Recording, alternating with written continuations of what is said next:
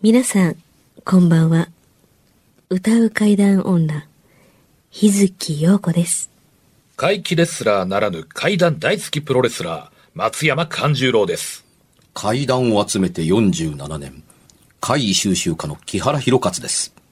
この番組は、オカルト番組でも、心霊番組でもありません。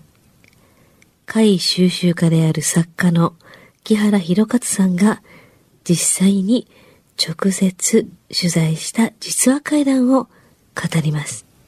日本で唯一の怪談専門ラジオ番組です。木原さんといえばあの今や伝説の実話怪談本、新耳袋シリーズの作者でもおなじみですよね。他にも、うずしお怪談やつくも怪談といったヒットシリーズも出版されてますよね。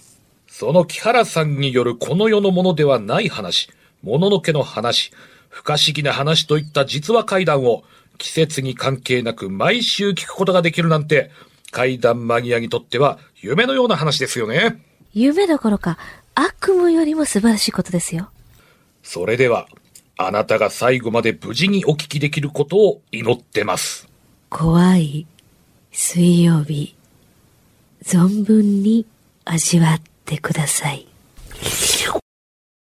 そういえば、はい先週ですよ。なんか残ってましたよね、問題がね。そうそう続きがはい、勉、あのー宿題がありました。宿題がありました。はいあの、そのまま喋るにしては、うん。時間がオーバーになるのでというので、うん、あの、タバタバコの煙にまつわるというか、タバコの煙といえばみたいな形ですね。そうそうそうそう。あの、どうしてその話をするときに、あの、一応躊躇があったのかというのをちょっと説明しておきますとね。はいあのー人はタバコの煙のようなというふうに表現する場合が多かったりするんです。その状態を指すのに。で、どうしてそんな言い方をするかというと、煙などあるはずがない。まあ、いわば、火のないところに煙が立たない。で、火がないのは分かっているので、じゃあこの煙は？と思ったりするので、はいえーどう言えばいいんでしょうね。おおむね、あのーこの世ならざるものの一形態を表す中に、影というのと、ん。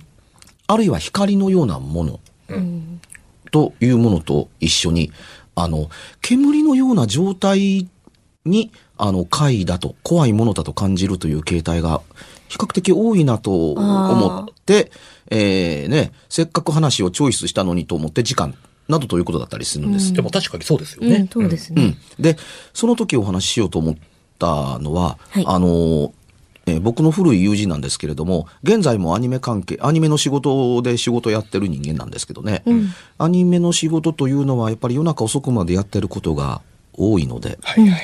あの、割と妙なものに出会う系列、形形式、うん、出会う場合が多い。はい。うん。なおかつ、あの、あの、色を塗られたり、絵を描かれたりする方々が多いので、はいあのー妙にセンシティブな人が多かった、職その職業についてる場合が多かったりするんです。まあ、そんなことを言いたかったりするのは、無関係とはちょっと思えないはあ。からなんですね。うんうんで、あのーちゃんとお話に戻ります。あの、その登場人物のアニメの制作やってるう人間が、あのー会社に新しく、あの、リースの車が入ってきた。はい。アニメ会社、お金持ちじゃないので、あの、自社で車買ってるんじゃなくて、リースで契約で、あの、レンタ、レンタして、レンタルをしてもらってるわけですよ。リース契約をしてるわけです。うんあの、番組が多かったら増やすし、番組が減ったら車減らすから。あ、それによって期間を決めて。うんそういうことですねあの、維持費もかからないので。うんまあね、大変ですよね。で、えー新しく契約した新しいリースの車に乗乗った、乗った時に、はいあの、彼もそこそこの勘のある人間で、あのー嫌な車やなと思ってたんですって。何の根拠もありません。なんとなく新しい車やのに嫌だなみたいな風に、あのー思ってた。思ってたところへ、あのー入れと回収で、あのーをやり終わった後、自分の会社に、あの、帰ってきた時に、ちょっとちょっと、エッチさん、エッチさん。あのー一応アルファベットで、はいあの、動画の、作画の女の子から声かけられたっていうふうに。普段絵描いてるから、あの、横を通り過ぎても何も言うこともなかったりする。休憩時間に、あの、喋り合う程度のもんだったりします。制作と作画って。うん。制作が作画の邪魔してどないすんねんっていう世界ですから、向こうから声かけてくるのは珍しいって。いう。はい、んなんか、なんかありました？と声を、あの、返すと、なんかあったでしょ、妙なところから出てきましたよね、みたいなもののい言われ方をするので、はい妙なところから出てくるって会社帰ってきただけです。うん。うん。その前は。え、く、車に、車に乗ってましたって。車でしょ。嫌な車ですよねって。おえ、突然何を言い出すの？お前ね。なんかズバズバ言い当てていくね。うん、突然何を言い出すのって言って。あんまり仕事が仕事だから、そのままではない方がいいと思います。この女の子からこれ、これに近いことの声をかけられるのは実は初めてではなかったんですよ。でも、来たてで、やってきたての車に向かってそんなことを言われてると思ったから、ん。この後も乗らにはいかんので、ですよね。うん。あの、んんちょっと見てもらえます？っていうので、うん、その方がいいかもって、その子連れて、あの、作家の子連れて、車のとこまで、駐車場まで行くんですよ。うん。駐車場に入ったら、ああ、あの車、さすがにね、車までは分からへんはずです、作画の人間は制作の。あの車ですねっていうに。えそそうですっていうに。で、その車の中しげしげと眺めて、ちょっと開けてもらいます開けた瞬間にふっと覗いて、ガラスの向こうから見てる時には何も言わなかったのに、ドアを開けて、ふっと顔の中、顔を、あの、ガラス越しじゃない形で覗いた瞬間、ああ、助手席の後ろやわ。この人。え、何を言うてるの？と思って。あ、すぐ終わりますからって。で、その時に、あのー女の子が、え、こんなもの持ってるの？と思ってびっくりした。あのー多分、まあ、ポケットか、カバン持ってたか、あの、そこまではね、あの、ちょっと失念しましたけども、というか、あの、麻雀やった後に聞いたんで、うん。しパッと出したら、その子、あの、小袋に塩を入れてて、小袋、小袋を出して、その中に指突っ込んで出したら、え、それ何ですか？塩ですって。で、あの、今、お清めしますから、ご覧になっててくださいね。っていうふうに、あの、そんだけ考えよかったら、ひょっとしたら、と一言言って、と後部座席に、あの、塩を撒いた瞬間に、ふわっとね、煙が出たんですって。これがタバコの煙と全く同じ、ゆらっと動く動くんだけれども、その、モアではなくて、人の形にくり抜かれた、後ろの座席に座ってる人の形のままくり抜かれた煙の塊が見えたんですって。ええあの、だから、それが現れたおかげで、あの、後部座席シートや向こうの景色が見えなくなった。うん。見えなくなった。うん。うん。はって、それが、ふわーっと散って、んまあ、いわばその、どういう意味でしょうね。あの、シャボン玉の中に、あの、煙が閉じ込められてて、パシッとシャボン玉が弾めたから、弾けたから、中の、あの、煙が散ったみたいな感じに、ふわっと消えてなくなって、もちろん匂いも何にもないっていうふうに。しかし、間違いなく人の形を見たっていうふうに。はい、終わり。散りました。っていうふうに。もう大丈夫ですよって言って。まあそんなものを見たせいか、確かに妙な車のような感じはなくなったっていう。うん。で、まあまあスタジオに帰りながら、この子にこの後どんな会話したらええんやろかと思いながら、ねあの首ひねったけれどもその子、すごい。うん。で、なあ、木原、そんなことあるよねある。あるよって。で、あの、話としては大きくはないけれども、もうむしろそれぐらいの話だと、その子がそれをどうやって身につけたのか、なぜそうすると、あの、いいのだという経験則を持っているかの方が、まあ、気にかかるっていうに。まあ、なんでそれ早い言わへんねん。というのは、あの、麻雀が終わって、鉄マンをやって、明け方帰り際に、あ、そうそう、今から帰って、帰るためにえ乗る車なんだけどさ、みたいな話になったから、あ、そんなことがあったのかという。これがね、えー昨年の年末に聞いた話。あ最近ですね、言っても。最。近。これ。でも、その女の子がそれをね、してくれなかったら、と思うとちょっと。どうなんでしょうね。逆に言えば、その、一つまみの塩でも、そう、パッと変わっちゃうんだね。もしかしてその女の子自体がそういう力を持って、持ってしてやったことを。あ、そうかそうか。かもしれないね。ねもしかしたら、そうなのかな。すごいねうんね、すごいよね。形容として人に分かってもらうために、あの、タバコの煙という言い方が、おそらく他人に理解してもらいやすい、最も分かりやすい、あの、ビジュアルなんでしょう。はいただ見た人間が、あの、最初からこれはタバコではないと思うのは、さっき見た通り、火のないところに煙は立たぬだけではなくて、あのー漂い方が煙ではないというのが直感で見ただけで分かるというのが一点なのと、はいあの、外の場合におけると、あの、タバコの煙ってそんなにね、あの、風の影響を受けないほどの強力な煙ではないんですよ。うん。うん、だから、ほんのちょっと上に上がったらもう散っちゃうでしょ？はい。タバコから。そう。まあ、吸う人よくわかると思吸う人ならよくわかると思います。うんはーっと吐いたらもうね、もうしばらくしたらもうわからなくなっちゃいます。見た目上は。ですよね。拡散して。うんうん。うん。あの、だから、あの、まあ、焚き火の煙ならいざ知らず、あの、うんタバコの煙のようなうっすらと、しかも何か細いところから出たかのような煙というようなものでしか表現できないところに、あの、この世ならざるものの、あの、気迫さのようなものを、あの、感じますね。いつ頃からそういうものをタバコの煙のように見え見えましたという表記が始まったのかというのはちょっとわからないんですけれどもね。うんうん、ただ、タバコの歴史とともに、あのー幽霊の表現、この世ならざるものの表現に、まるでタバタバコの煙のような、かすかなものという表現に当てられるようになって、現在に至るんでしょうね。例えば木原さん、あの、まあ、タバコの煙と形容されてきたと思うんですけれども、うん線香の煙じゃダメなんですかね？あのー線香の煙の階段ももちろんいろいろあったりはするんですけど、あ、ある。うん。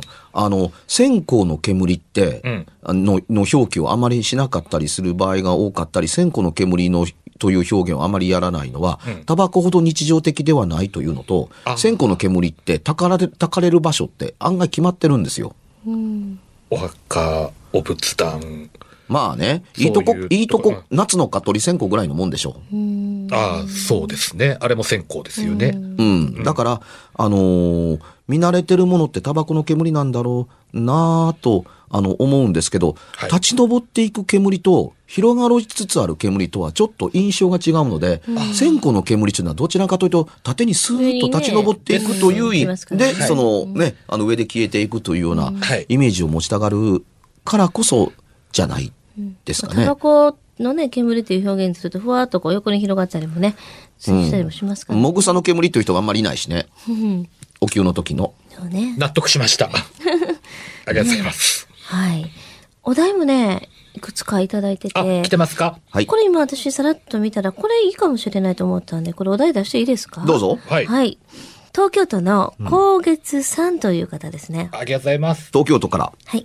神戸まで。お面あるいは、面と書いて表にまつわる会議などありますでしょうかと。表でつまり面ですね。そそういうことですね。面あの、えー疑問は、疑問も書かれてまして、え顔という人間を象徴する部位の一つが接して、うん息がかかるお面というものは古来より神聖的、あるいは呪術的に扱われ、呪術的に扱われ方をされてきたかと思われますと。えー、装具であるお面に思いは宿ったりするんでしょうか？あるいは、えー、妖怪などになったりするのでしょうか？あ、つくもしみたいな感じでね。はいそして、お面が何かしらの怪異を起こすこともあるのでしょうか木原さんの言葉で聞かせていただければ幸いですと来てますけどね。はい私の言葉でいいんですね、うんそう言われると嬉しかったりするというか、なかなかな通な人ですよね。あなたの解釈で結構ですからって言われるのは、あのー話する側にとってはとってもありがたい。それみんなが思ってることっていうふうに思われるとちょっと困るんですよ。うんあります？なんか。いやいや、うん、あの、そもそもあのーお面というか、猿楽のあの、面そのものが、あの、神のおか、神にさ、あのね、えー捧げるお神楽の起源だったりするんですけれども、5世紀の聖徳太子の頃まで遡ります。はい。ええあのーお面をつけて舞を、うん。あのーね、奉納すると、はいえーいうのは、あ戯楽面だとかっていうふうに言ったりしますから、起源そのものは古かったりしますし、それをつけてどうのこうのするというのは、神の面前においてやる、神の、まあ、まあそうですね。なんで言うても、あの、法のとしか言いようがないですね。うん。でそれが転じて、あのーお祭りに、うん。うん、あるいは子供のおもちゃにだんだんだんだん起こってくるわけですよ。でさて、あの、昨今でもね、はい。あのー去年やったでしたっけかね、あのー呪い、日本のものではないですけども、呪いのお面というのが、あのーネットオークションか何かに上がってっていうことがええあったりし、あの、したりしますっていうふうに。で、あのーそれなりのストーリーが付けられてっていうので、さあ買いますかっていうのがあったりするんですけれども、曰く因縁が付けられた物体というのは、そんなにこの世にたくさん残っているものではないです。隔離もされずに、野放しでうろちょろしてるようなものではないと思うんですけれども、はい今回に限っては、お面と来てますから、お面に念はこもりようがないので、呪いのお面的なものの話は原則的に僕はあるわけねえやろ、見たぐらいに思ってます。あ、そうだ。うん。だってね、えー昔のお面というものは木をくり抜いて作られてます。うんうん。うん。きあの、えー厳選された木を選んで、えーもちろん、あのね、あの、板状にして、はいあの、デザインを施して、それに沿って、あの、荒彫りをして、で、削って磨いて、えーね、えー表面に光沢ができるところまで、あの、行ったら今度は、あの筆で色なり表情なりつけられていくっていう形になるじゃないですか。作った人間の心が込められていますっていうところですけど、それ自分のものとして彫ってるわけではないです。はい。作った時からこれは能を神に奉納するためのものやと、あの、分かった上で彫られています。はい。従ってというよりも、あの、これはこういう面なのだ。あの、つまりその、え女性の顔をした面。はい。うん。あの、場合によってはその、えーそれこそあの、喜怒哀楽を表した面。うんあるいはその、ね、あの、カルラ神のような、あの、くちばしのある、あの、鳥のような神様のようなお面だったり、神をかたどった面だったりするわけじゃないですか。んで、えー舞を舞う人の、のことを考えているよりは、これは神に奉納するためのものであったり、あの、自分のために彫ってるわけではないですよね。一応は。はい。でね、それに、あの、何が宿るというのだって言ったら、まあ、宿るべきものという方向性がないと思うんです。うん。えで、宿るべき方向性ってなんでそんなことを気にしてるのかというと、これを持った人、これをつけた人間に、あの、呪いなどをかけるのだ、とか、考えたとするじゃないですか。あ、つけへんかったらどうすんの？で、大物つ、大胸つけないですよ。しょっちゅうお面なんて。うん。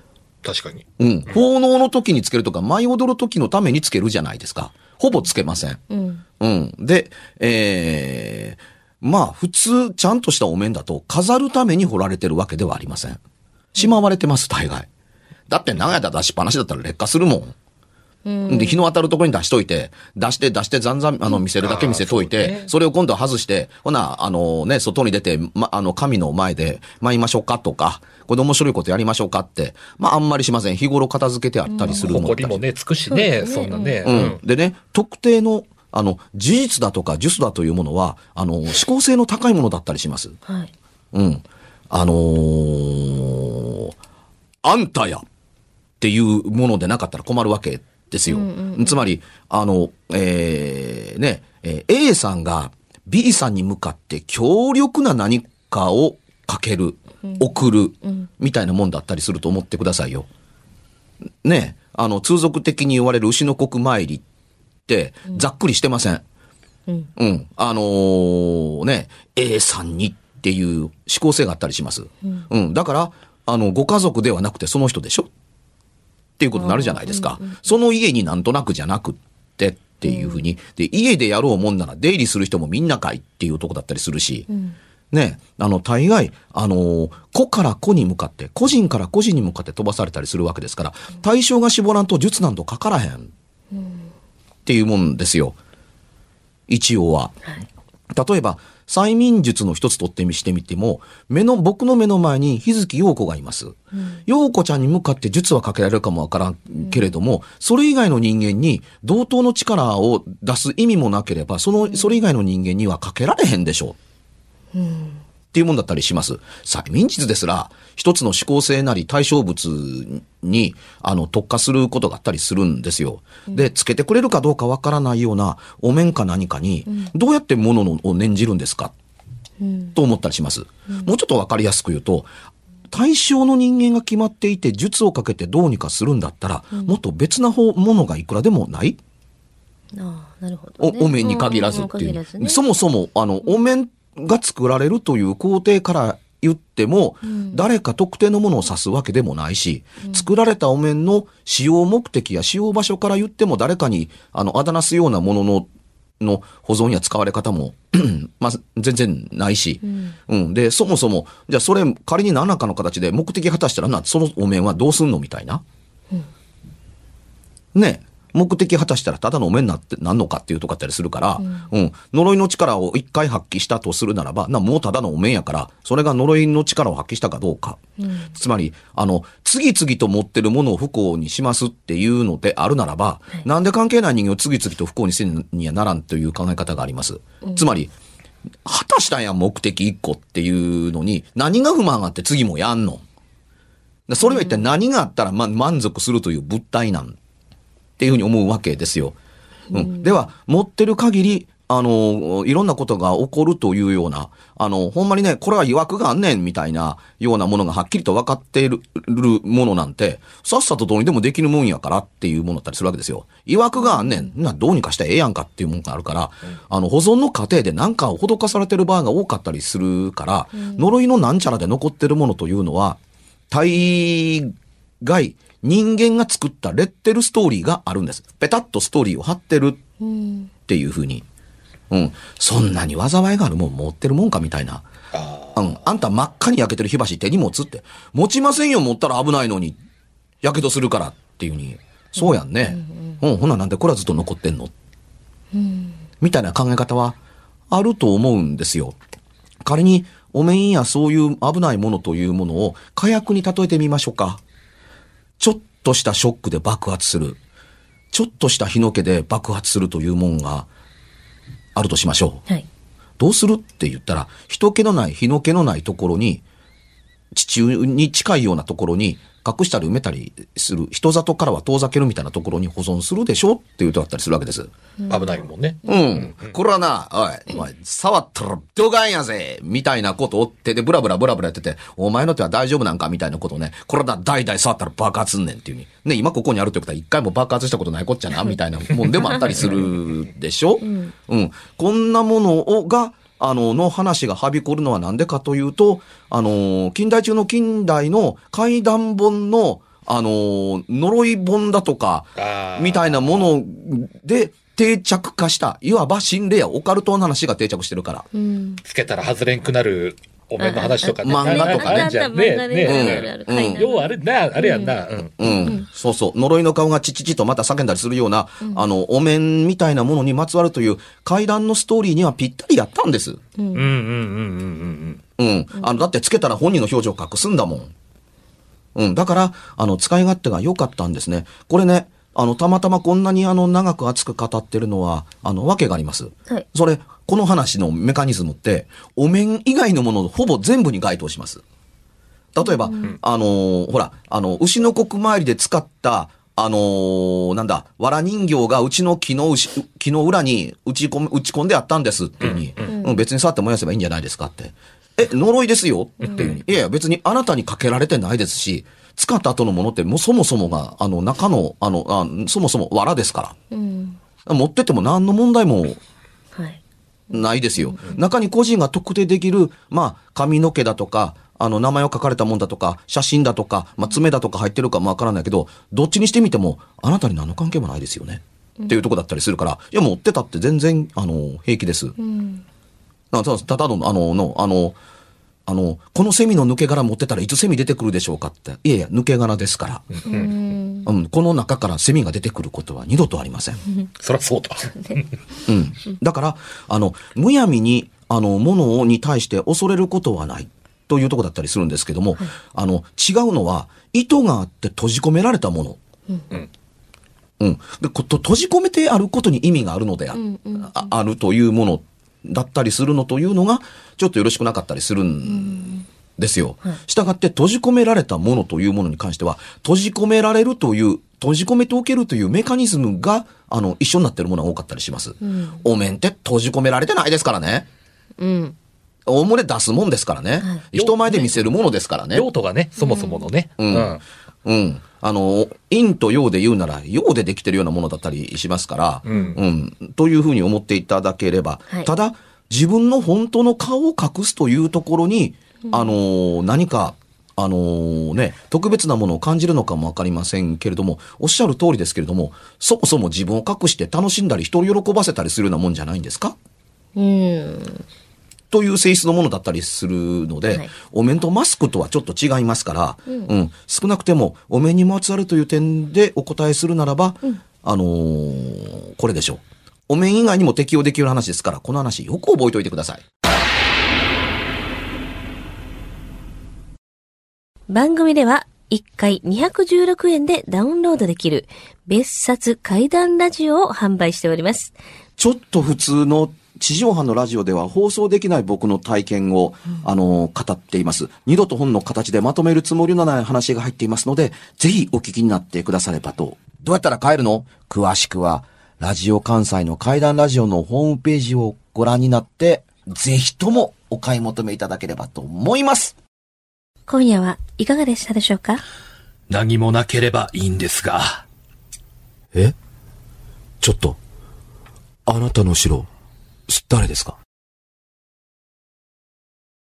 番組では、お便りや感想のほか、あなたが体験した怖い話や、あなたが聞いた身近な人の不思議な体験、また、怖い写真や、曰く因縁のあるものなどもお待ちしています。メールの宛先は、階段アットマーク jocr.jp k-a-i-d-a-n アットマーク jocr.jp ファックスは078-361-0005 078-361-0005おはがきは郵便番号650-8580ラジオ関西階段ラジオ怖い水曜日まで。ぜひ、本物の怖い話を私に教えてください。お相手は、歌う階段女、日月陽子と、怪談大好きプロレスラー、松山勘十郎と、そして階段を集めて47年、木原博一でした。それではまた来週、お耳にかかりましょう。この一週間、あなたが無事でありますように。